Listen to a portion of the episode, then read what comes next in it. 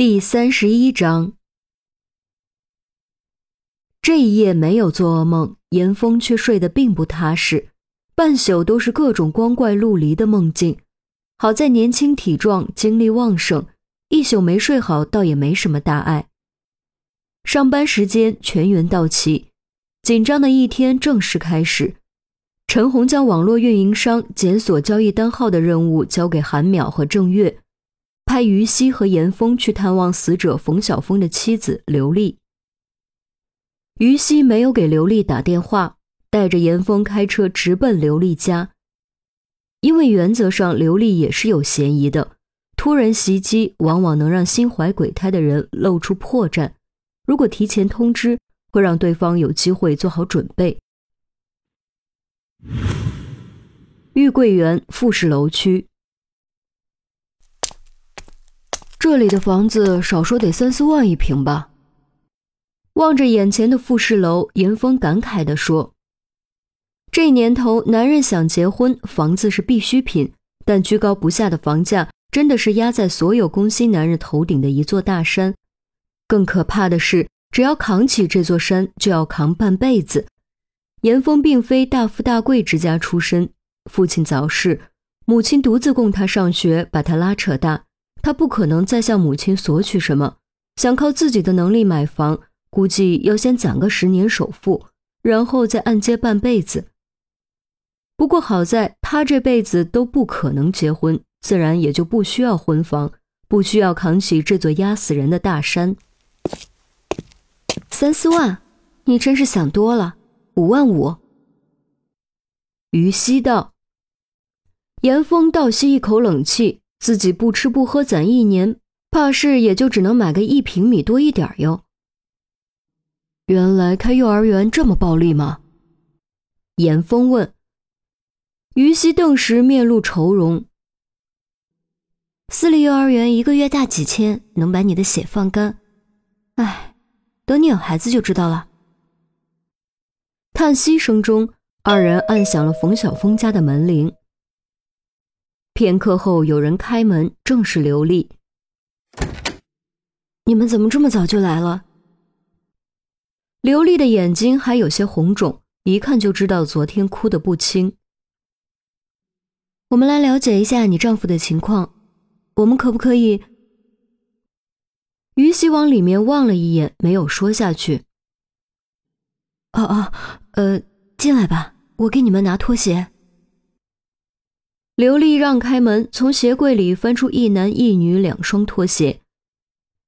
二人换鞋进门，四下打量。复式楼装修的很豪华，甚至有点金碧辉煌的感觉。严峰甚至感觉贴在墙上的不是墙布，而是钞票。刘丽取了两个茶包，给二人泡了两杯茶，然后拢了拢披肩，在单人沙发上坐下。如此有钱，却惯用茶包。刘丽取茶包的时候，柜子里也没看到什么好茶，可见刘丽和冯晓峰对品茶都没什么讲究。你们有什么想问的就问吧。刘丽低下头，拿起平放在扶手上的相框，轻轻擦拭。你不想知道你丈夫到底是怎么出事的吗？严峰问。昨天在医院，医生已经跟我说了，是中毒。刘丽道：“严峰追问，你就不想知道他是怎么中毒的？中的是什么毒吗？”我当然想，我在等你们告诉我。刘丽抬起头，可我怎么觉得应该是你告诉我们呢？严峰的气势一下子变得逼人，目光灼灼盯着刘丽：“你什么意思？难道你怀疑是我害了小峰？你知道我们之间的感情有多深吗？”刘丽豁然起身，指着严峰，声音已然哽咽。于西蹙眉，以严峰的性格，不太应该突然如此咄咄逼人。倒是她老公钟离当年会做出这样的事。不过转念一想，她就明白了过来。正所谓一个唱红脸，一个唱白脸。严峰这是在主动当红脸，把白脸的角色交给他。如此一来，刘丽就更容易对他放低心防。也就更容易吐露一些关键信息。想明白之后，于西立刻充当白脸，狠狠瞪了严峰一眼，呵斥道：“你怎么回事？我什么时候说过怀疑他了？你在这擅作什么主张？”我，严峰摆出一副很无辜的样子。于西缓和语气，又对刘丽说：“抱歉啊，他新来的，什么都不懂。我是他组长，我给你道个歉。我们绝对没有怀疑你。”刘丽的脸色这才好看了一些，不再理会严峰，重新坐下，对于西说：“我也知道你们有理由怀疑我，但你们不知道，他就是我的一切。我就算自己死，也绝对不会伤害他。”于西注意到相框玻璃裂了好几道口子，随口询问是怎么回事儿你们刚按门铃，我起来开门，不小心摔了。刘丽叹了口气说，语气显得很懊悔。于西看时机差不多了，转入正题。据你所知，你丈夫他工作生活中有没有得罪过什么人？或者在最近有没有和谁发生过矛盾，比如争吵、辱骂、威胁之类的事情？小峰是个不擅长吵架的人，连我们夫妻之间偶尔闹点小别扭，他也就是不理我而已。我没见他和谁吵过架。真的，至于有没有得罪过人，应该不会有吧？我们不缺钱，他为人也不算小气。